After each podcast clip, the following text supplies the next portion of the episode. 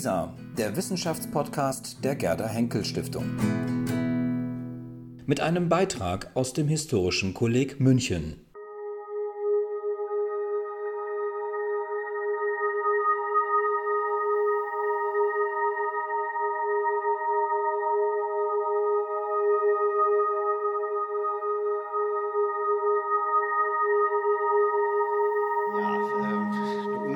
Situation und auch ein ungewöhnliches Bild hier vor mir.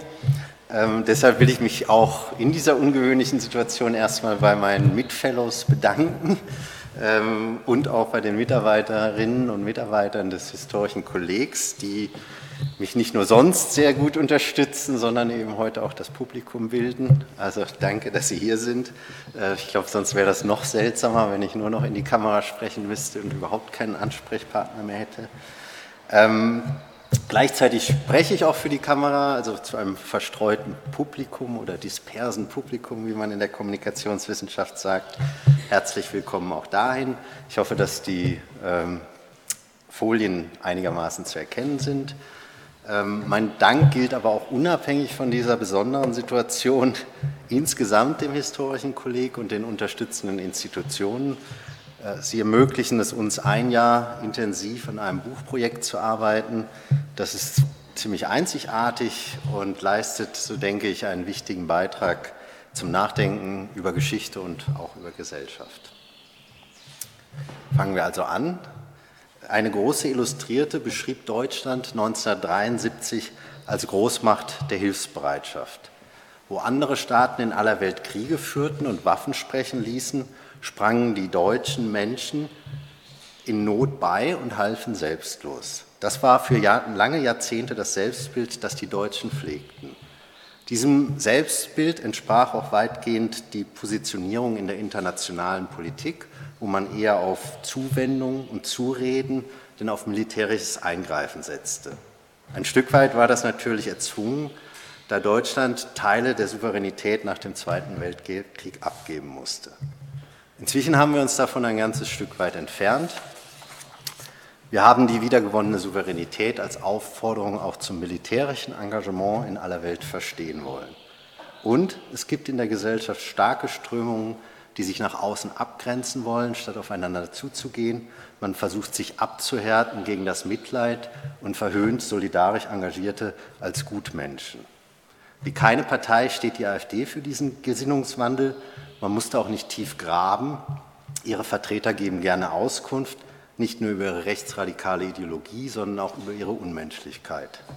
Die AfD-Politikerin Beatrix von Storch fühlte sich 2018 ähm, in einem kleinen Bändchen durch die Frage, warum Christen AfD wählen, zum Philosophieren über die Menschlichkeit angeregt.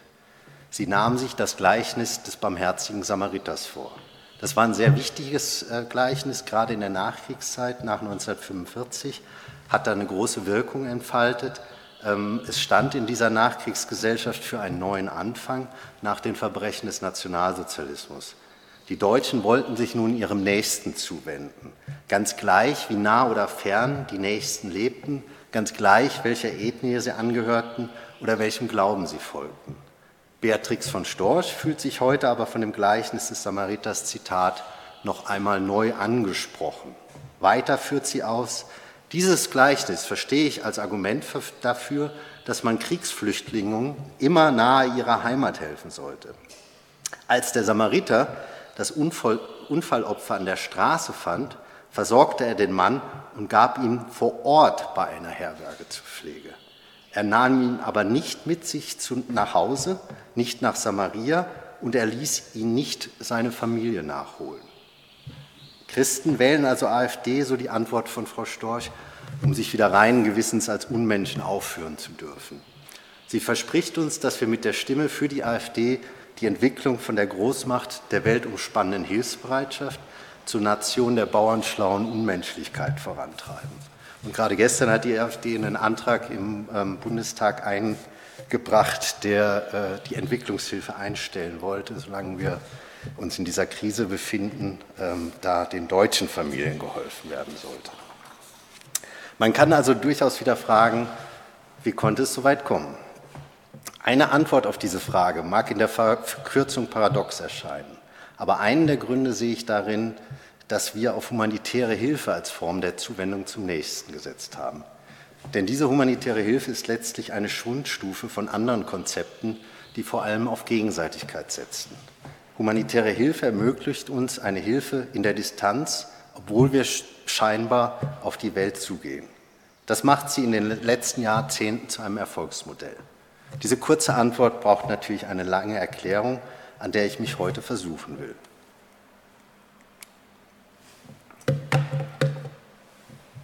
In meinem Vortrag will ich ganz grundlegend klären, warum wir humanitäre Hilfe leisteten und warum wir nach 1945 gerade zu diesem spezifischen Mittel griffen. In einem ersten Schritt will ich mein Konzept von Katastrophen und humanitärer Hilfe erklären, von dem ich ausgehe. In meiner Sichtweise ist beides, Katastrophe und humanitäre Hilfe, nichts, was über uns kommt, sondern etwas, das wir in die Welt tragen. In einem zweiten Schritt stelle ich Ihnen die Organisationen vor, die in Deutschland nach und nach ihr Interesse an der humanitären Hilfe entdeckten und sie damit eben auch prägten. In diesem Teil wird es darum gehen, zu klären, warum die jeweilige Organisation sich engagierte und ähm, sich dem fernen Nächsten zuwenden wollte. Drittens will ich dann abschließend versuchen, die humanitäre Hilfe zusammenfassend zu charakterisieren. Es soll eine Antwort auf die Frage gegeben werden, was es bedeutet, auf diese spezifische Form von Hilfe zurückzugreifen also welche Politik der humanitären Hilfe zugrunde liegt.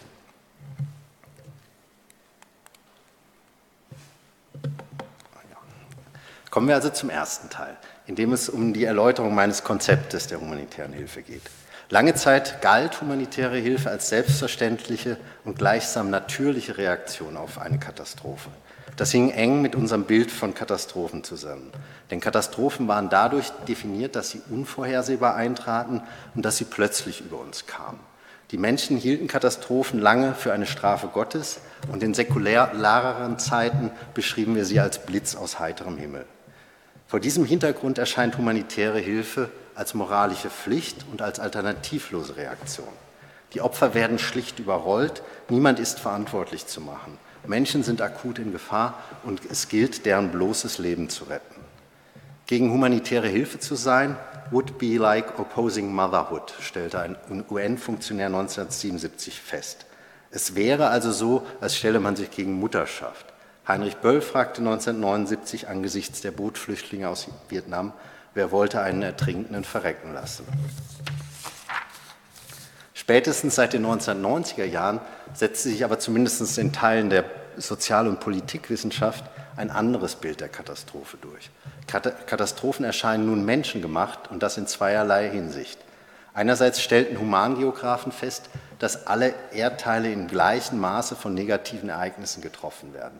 Aber nur in Regionen, in denen staatliche Strukturen schwach ausgebildet sind oder in denen die technischen und ökonomischen Mittel zur Vorsorge fehlen, werden diese Ereignisse zu Katastrophen. Gute Beispiele sind dann die wiederkehrenden Dürrekatastrophen in Äthiopien, zum Beispiel 1973 und 1984, bei denen sich letztlich um Spitzen einer jahrzehntelangen Ernährungskrise handelt. Vor Ort erscheinen die Ereignisse deshalb auch weniger als Katastrophe, denn als Teil einer Entwicklung. Um die Ereignisse als Katastrophe wahrnehmen zu können, müssen wir lange bekannte strukturelle Probleme ausblenden. Zweitens wurde bewusst, dass wir nicht jedes Ereignis als Katastrophe wahrnehmen. Ähm, es gibt zum Beispiel eine ganze Reihe übersehener Katastrophen. Medien berichten nicht, weil gute Bilder fehlen oder sie bereits mit anderen Katastrophen ausgelastet sind.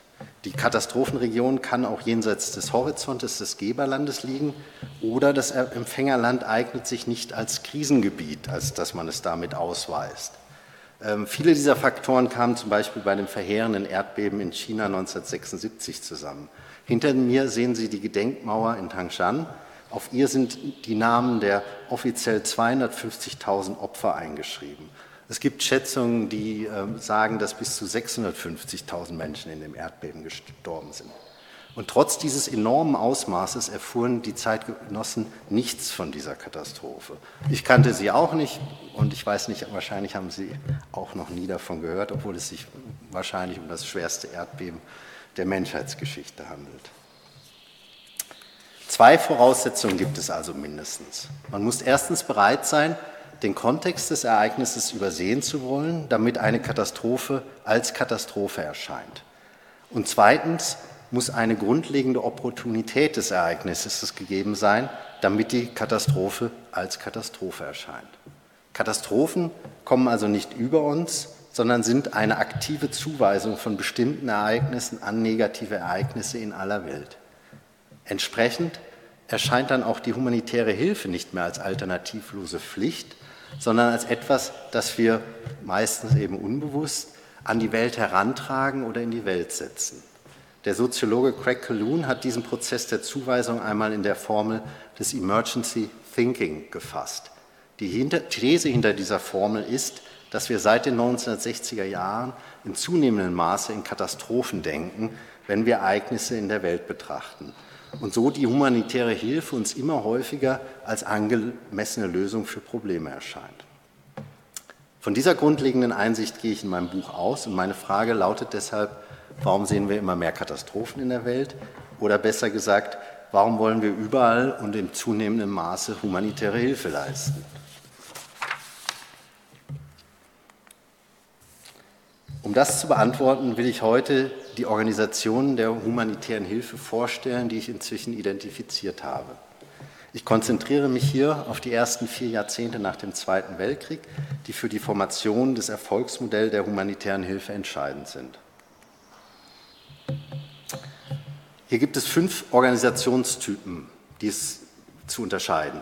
Sie trugen alle zur Identifikation von Katastrophen in aller Welt bei, da sie ein je eigenes Interesse an diesen Hilfsaktionen entwickelten. Als erster besonders aktiver Akteur treten die Wohlfahrtsorganisationen seit den 1950er Jahren auf. Dazu zählten das Deutsche Rote Kreuz, zu Beginn vor allem aber die katholische Caritas und die protestantische Diakonie. Zweitens treten militärische Organisationen im weiteren Sinne hinzu. Sie beteiligen sich mit wachsendem Eifer seit 1960 an der Hilfe. In Deutschland ist das neben dem protomilitärischen technischen Hilfswerk natürlich die Bundeswehr. Das ist drittens die Politik, die natürlich immer schon an Hilfsaktionen beteiligt war, ähm, aber erst um 1970 herum ihre große Begeisterung entdeckte. Hier spielten die Ministerialbürokratien im Bundesministerium des Innern und im Auswärtigen Amt eine entscheidende Rolle.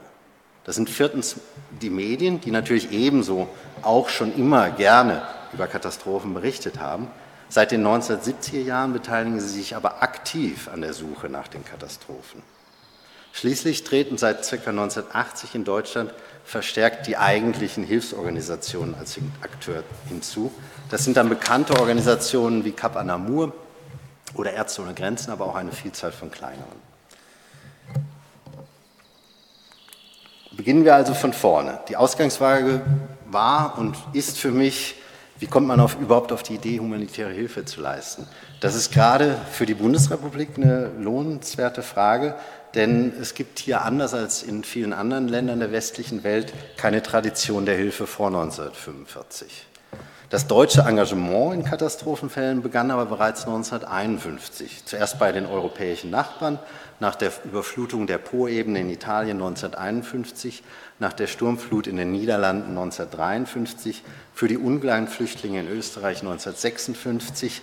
Langsam kam dann auch die große weite Welt in den Blick, etwa bei den Flüchtlingen in Hongkong oder äh, den Dürreopfern in Indien. Dieses Engagement überraschte die Beteiligten selbst am meisten.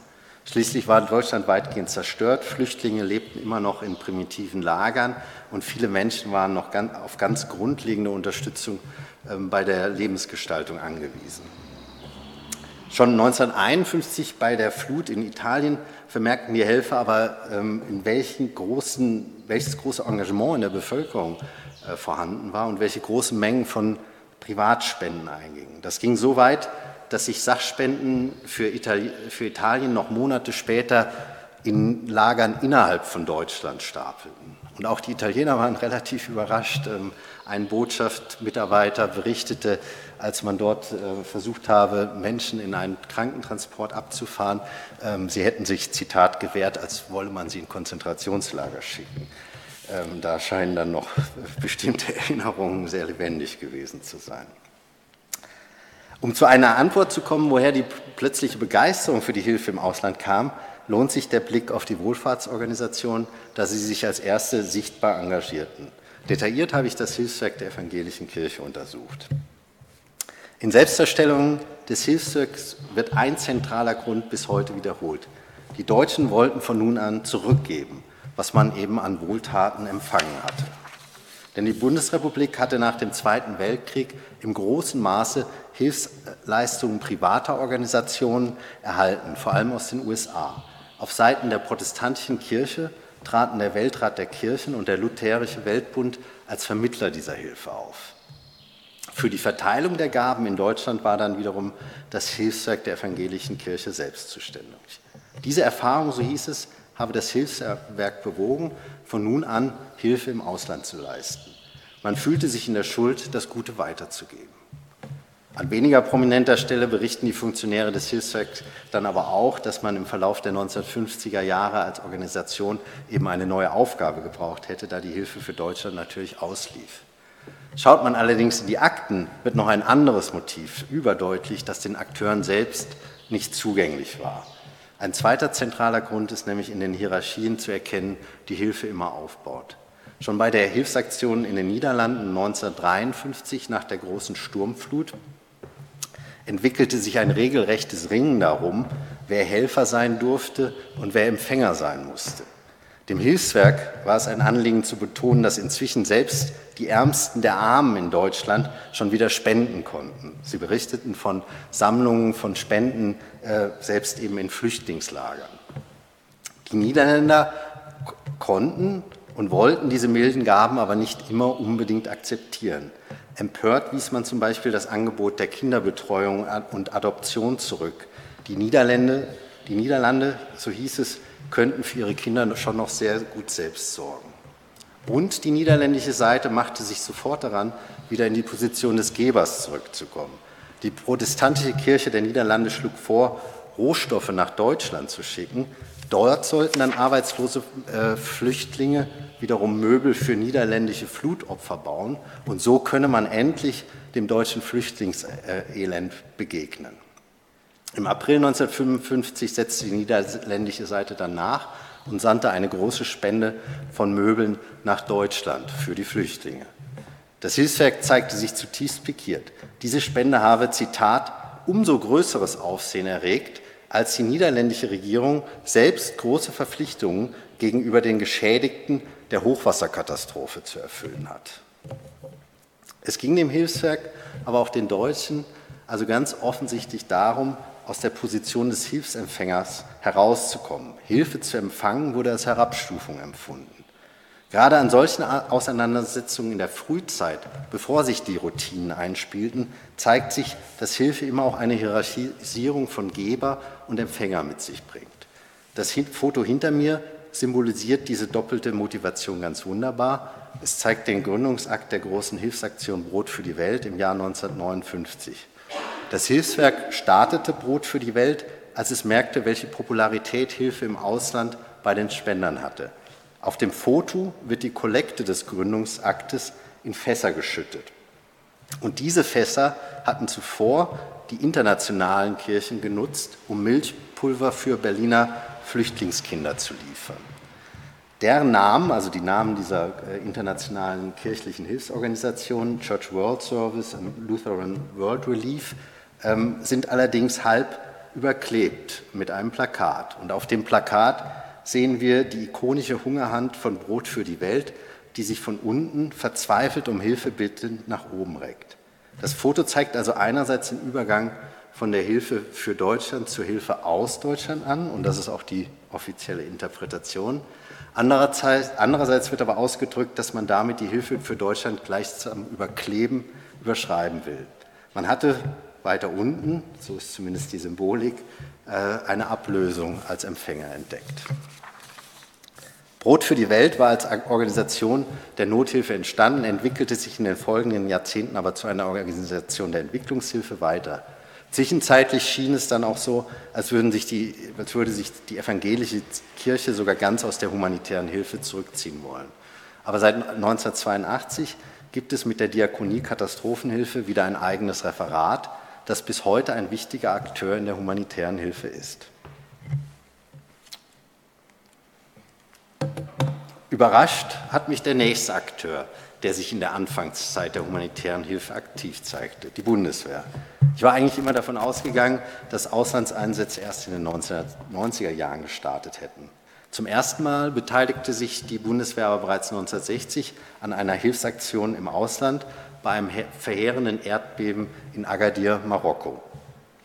Der Einsatz geriet gleich zu einer Machtdemonstration. Die Bundesrepublik Deutschland entsandte ein ganzes Felslazarett und es beteiligten sich über 100 Soldaten an dem Einsatz. Die Beurteilung des Einsatzes in Agadir fiel allerdings gemischt aus.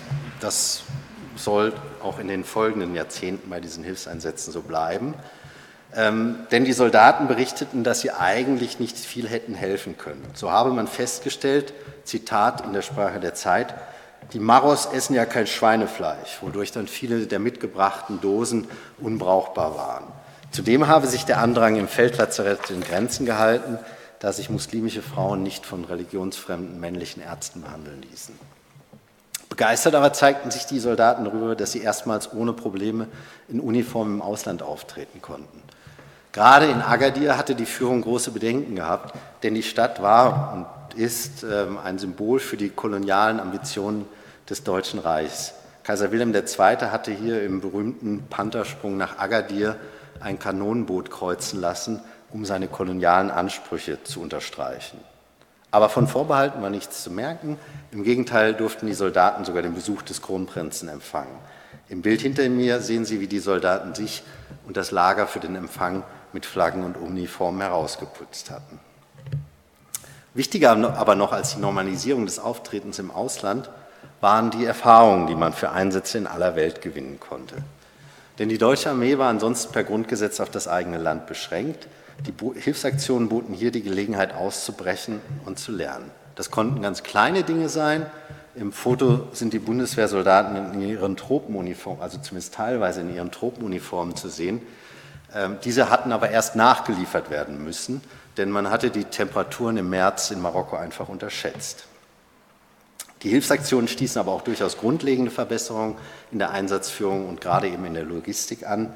In Agadir hatten die Soldaten beispielsweise festgestellt, dass ihre Nord-Atlas-Flugzeuge für viele Ausrüstungsgegenstände zu klein waren und dass die, dass die Reichweite für Auslandseinsätze zumindest absolut unzureichend war. Die Bundesrepublik baute dann in einem französisch-deutschen Gemeinschaftsprojekt den Nachfolger, die Transall, dieses Flugzeug war anfangs als politische Antwort verschrien, also als politische Antwort auf die US-amerikanischen äh, Flugzeuge und deshalb hoch umstritten. Sie bewährte sich aber von 1968 an immer wieder und vor allem in den Hilfsaktionen als flexible und zuverlässige Alternative.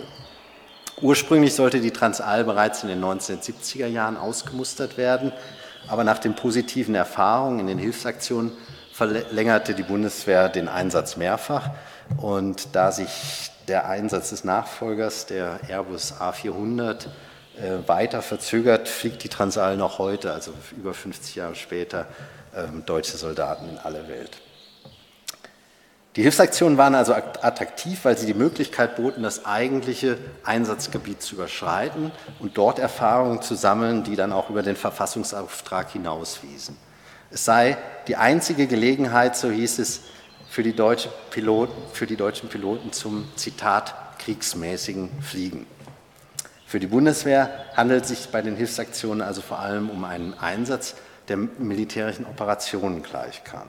Sie war deshalb von 1960 an als Akteur in dieser Hilfe nicht mehr wegzudenken.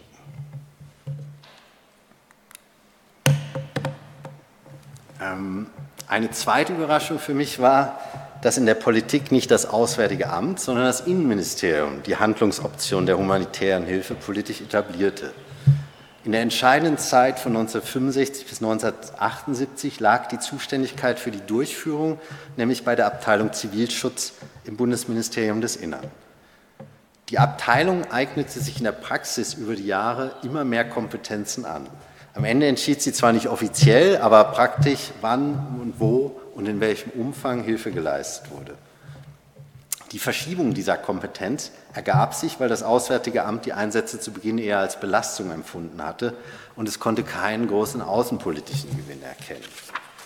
Das Bundesinnenministerium übernahm zu Beginn die Zuständigkeit, ohne dass es selbst ein erkennbares Interesse hatte. Aber die Begeisterung stieg schnell. Es zeigte sich, dass das Ausland für, das, für, die Organisationsentwicklung einer Ministerialbürokratie ein Spielfeld war, das große Möglichkeiten zur Expansion des eigenen Apparates eröffnete. Das Bundesinnenministerium hatte schon in den 1960er Jahren versucht, einen innerdeutschen Katastrophenstab aufzubauen, vor allem nach der großen Flutkatastrophe ähm, in Hamburg 1962. Es war aber an Kompetenzstreitigkeiten mit anderen Ministerien und mit, vor allem mit den Bundesländern gescheitert. Für das Ausland konnte es aber ungehindert bis weit in die 1970er Jahre hinein seine Pläne entwickeln. Hinter mir sehen Sie ein Foto, das aus dem Kontext der Planung eines sogenannten Katastrophenpools stammte. Im Katastrophenpool sollten alle benötigten Materialien und im Idealfall auch eine eigene Truppe bereitstehen. Die Firma Krupp bewarb sich mit diesen eindrucksvollen Werbefotos um einen Auftrag für Behälter, mit denen Hilfsgüter aus hoher Höhe abgeworfen hätten werden können. In und mit der Tätigkeit des Bundesinnenministeriums trat aber auch der spezifische politische Charakter der humanitären Hilfe stärker in den Vordergrund. Denn das Bundesinnenministerium nahm sehr viel weniger diplomatische Rücksichten. Es wurde klar, dass es sich bei der humanitären Hilfe um eine explizit nationalstaatliche und durchaus aggressive Handlungsoption im Rahmen der internationalen Beziehungen handelte. Sie unterschied sich damit grundlegend von der Entwicklungshilfe, bei der internationale Kooperation und gegenseitig bestimmende, Gegenseitigkeit bestimmende Leitlinien waren. Dieser Charakter der Hilfe trat zum Beispiel bei den zwei großen Einsätzen in der Osttürkei 1971 und 1976 jeweils nach einem großen Erdbeben ans Licht. Beim NATO-Staat Türkei sah sich natürlich die internationale NATO-Katastrophenkoordinierungsstelle gefordert, die 1971 gegründet worden war.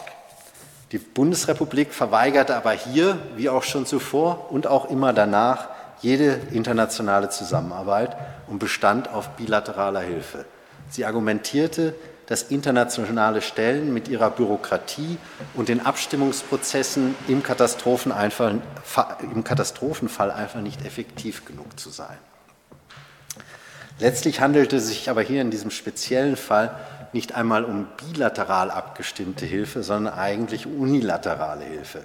Denn die Türkei wollte in beiden, beiden Fällen eigentlich keine Hilfe empfangen, da sie das Kurdengebiet lieber in eigener Kontrolle behalten hätte.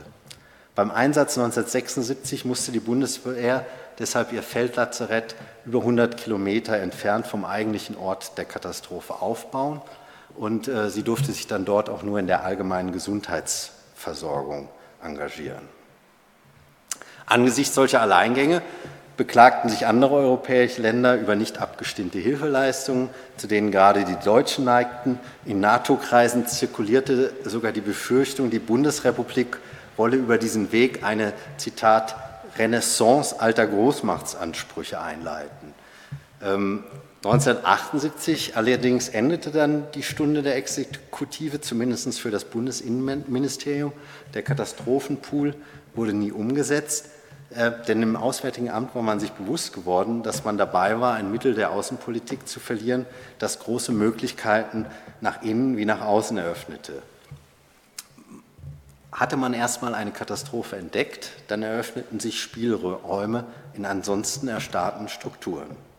Von 1978 übernahm also das Auswärtige Amt wieder die Federführung und baute den Bereich immer weiter aus. 1978, 1978 arbeitete ein einziger Referent an dem Thema. Heute bildet die humanitäre Hilfe eine eigene Abteilung mit 65 Mitarbeiterinnen und Mitarbeitern.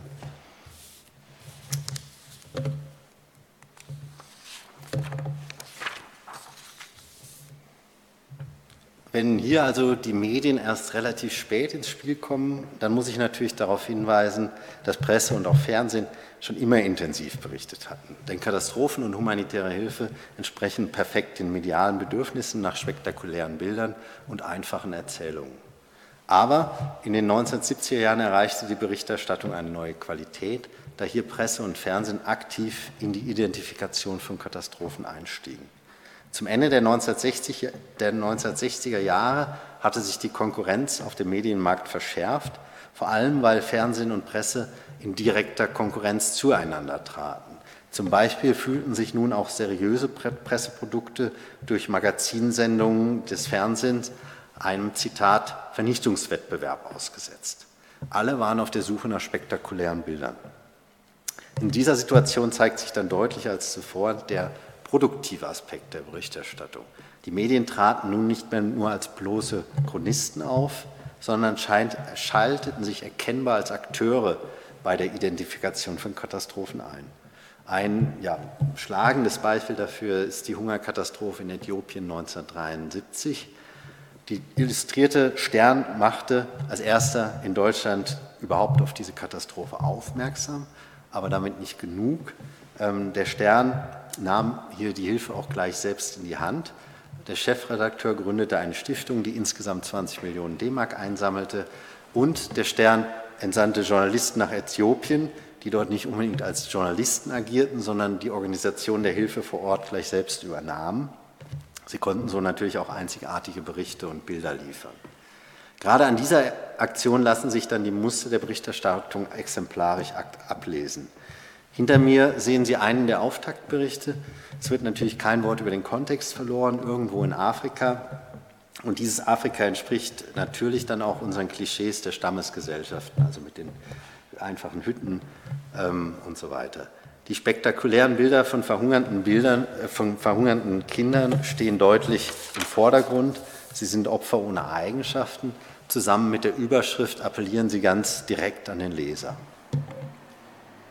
Der zweite Schritt der Berichterstattung bringt dann schon die Auflösung der Situation.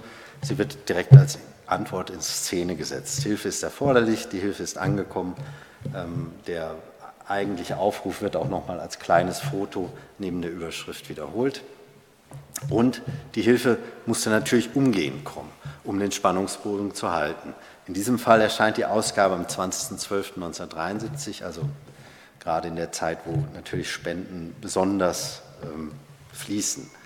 Ebenso wichtig ist aber, dass die Hilfe abbildbar ist, damit sie medial funktioniert. Strukturelle Verbesserungen würden viel zu lange dauern und sind eben auch schwer ins Bild zu setzen. Ein Hubschrauber der Luftwaffe, wie hier zu sehen, äh, der von oben einschwebt, dem sich bedürftige Hände entgegenrecken, äh, kann die Behebung der unmittelbaren Not wunderbar plausibel machen. Katastrophen und humanitäre Hilfe sind also nicht nur bestens für die Berichterstattung geeignet, sondern die Medien bringen sie durch ihre Berichterstattung gleichzeitig auch hervor. Denn Medien bevorzugen eine bestimmte Art der Darstellung von Missständen und der Reaktion darauf. Plötzlichkeit und Sichtbarkeit sind Eigenschaften, die gesucht sind und damit auch produziert werden. Ein Zeitgenosse beschrieb die Berichterstattung rund um die humanitäre Hilfe als zyklische Ausbrüche und brachte damit die strukturelle Ähnlichkeit der beiden Felder Medien und Hilfe auf den Punkt. Ein letzter Akteur tritt dann in den 1980er Jahren hinzu, die Hilfsorganisationen.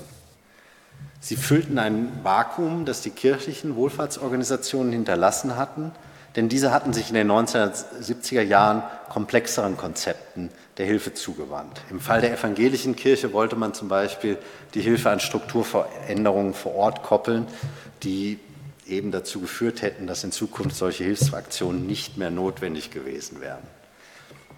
Mindestens ebenso zentral war aber die weitgehende Liberalisierung des Spendenmarktes in den 1970er Jahren. Bis dahin war es für kleine Organisationen praktisch unmöglich, legal eigene Spendensammlungen zu betreiben. Das bekannteste und langlebigste Beispiel ist hier die von Rupert Neudeck mitgegründete Hilfsorganisation Cap Anamur.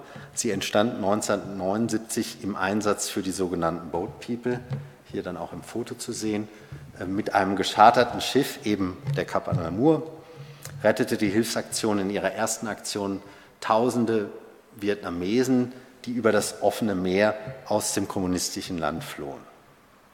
Diese neuen Hilfsorganisationen wandten sich ganz direkt gegen die bestehenden Organisationen internationaler Zusammenarbeit.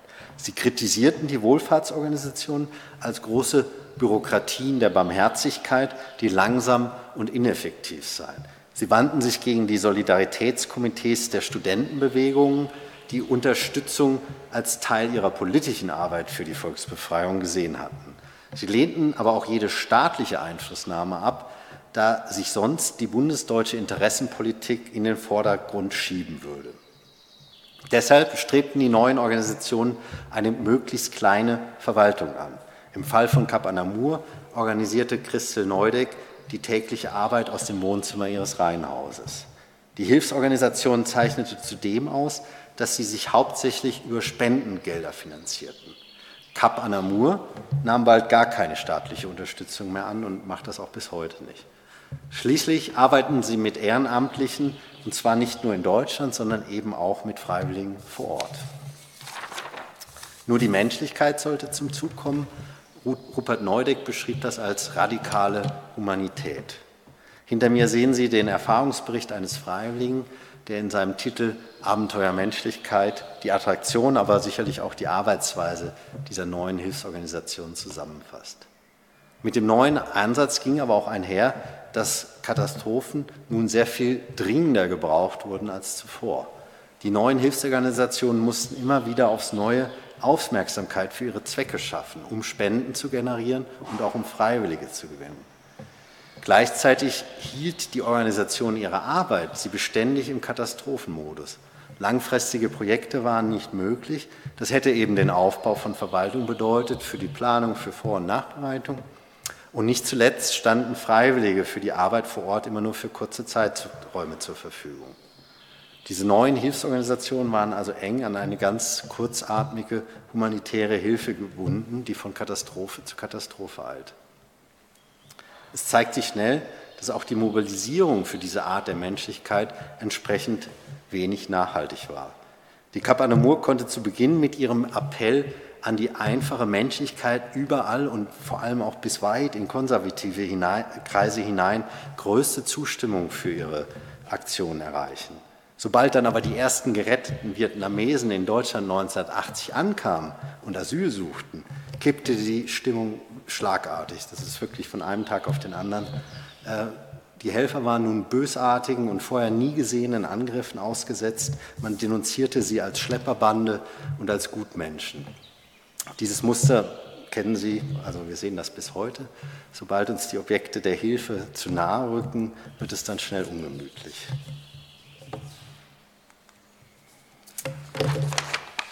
Ich habe also versucht zu beschreiben, wie unterschiedliche Organisationen die humanitäre Hilfe als eine mögliche Art der Zuwendung zum Nächsten für sich entdeckten. Sie erkannten in dieser Art der Hilfe für ihre Organisation spezifische Vorteile und formten damit gleichzeitig das, was wir heute als humanitäre Hilfe verstehen. In diesem Zusammentreffen der Interessen ist der Grund für das Emergency Thinking zu finden, also für die Tendenz, immer mehr Missstände als Katastrophen beschreiben zu wollen, für die dann humanitäre Hilfe die Lösung ist.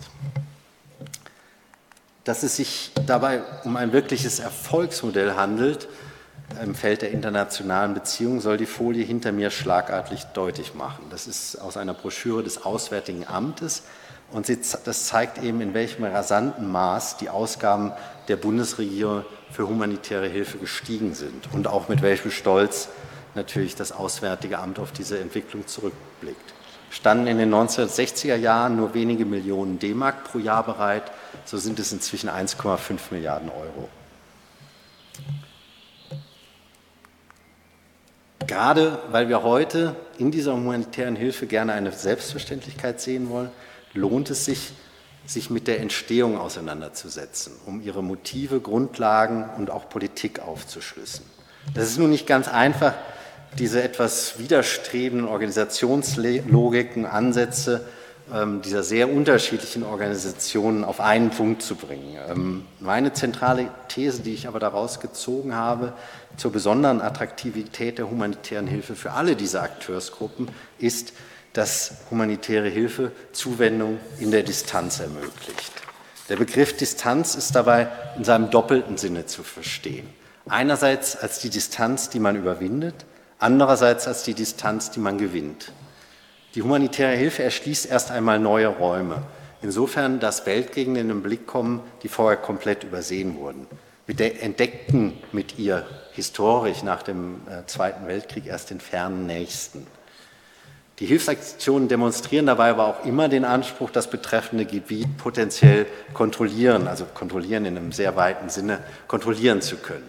Denn diese Hilfsaktionen suspendieren immer in unterschiedlicher Abstufung die Souveränität des Empfängerlandes. Gleichzeitig aber, obwohl diese, also gleichzeitig aber, obwohl diese Hilfe Distanz überwindet, bleibt sie in der Distanz. Das Niveau der Verpflichtung ist sehr gering. Es werden keine dauerhaften Strukturen aufgebaut. Es geht nicht um tieferes Verständnis.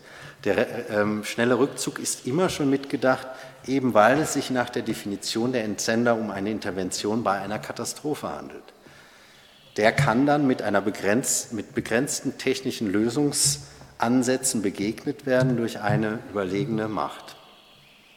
Humanitäre Hilfe überwindet also Distanzen, bleibt dabei aber in der Distanz. Das Gegenüber kommt, wie eben in diesem Foto hinter mir, das ich ja, ein sehr schönes symbolische ähm, ins Bildsetzung dieser Aktionen äh, als, als, schönes Symbol für diese Aktion sehen will. Das Gegenüber kommt also nur unscharf ins Bild. Humanitäre Hilfe steht damit ganz direkt in Konkurrenz zu anderen Gestaltungsmöglichkeiten der Beziehung mit dem Ausland und vor allem eben mit dem globalen Süden. Alternativen wären zum Beispiel vertragsförmige bilaterale und multilaterale Abkommen zur gegenseitigen Unterstützung, strukturbildende Entwicklungsarbeit, kontextualisierende Berichterstattung, intensive Auseinandersetzung mit dem Ausland, aber auch sicherlich dauerhafte militärische Präsenz. Auch historisch gesehen steht humanitäre Hilfe in Konkurrenz zu anderen Möglichkeiten des Beziehungsaufbaus. In Konkurrenz eben zur christlichen Barmherzigkeit der Kirchen, zur internationalen Solidarität der Arbeiter- und Studentenbewegung und auch zur Entwicklungshilfe der Bundesrepublik Deutschland. All das sind natürlich in sich auch wieder hochproblematische Konzepte. Diese alternativen Möglichkeiten zum Beziehungsaufbau vereint aber dass sie langfristige Präsenz und intensive Auseinandersetzung mit dem Gegenüber voraussetzen. Im Kontrast dazu stehen Kurzfristigkeit und Einseitigkeit der humanitären Hilfe. Insofern kann humanitäre Hilfe durchaus als Frontstufe verstanden werden. Der, den Aufbau der Kapazitäten sollte man vielleicht lieber problematisieren. Es gibt natürlich Situationen, in denen nichts bleibt, als ganz einfach Hilfe zu leisten. Und diese Hilfsaktionen sind auch wirksam. Sie retten tatsächlich Menschenleben und sind notwendig. Und die Menschen, die sich dafür engagieren, sind durch die Bank, und ich habe inzwischen wirklich viele kennengelernt, bewundernswert. Aber gleichzeitig sollte man sich eben auch immer fragen, wie ist es überhaupt dazu gekommen, dass wir humanitäre Hilfe einsetzen müssen und dass wir meinen, dass humanitäre Hilfe eine Lösung ist. Vielen Dank für heute. Gracias.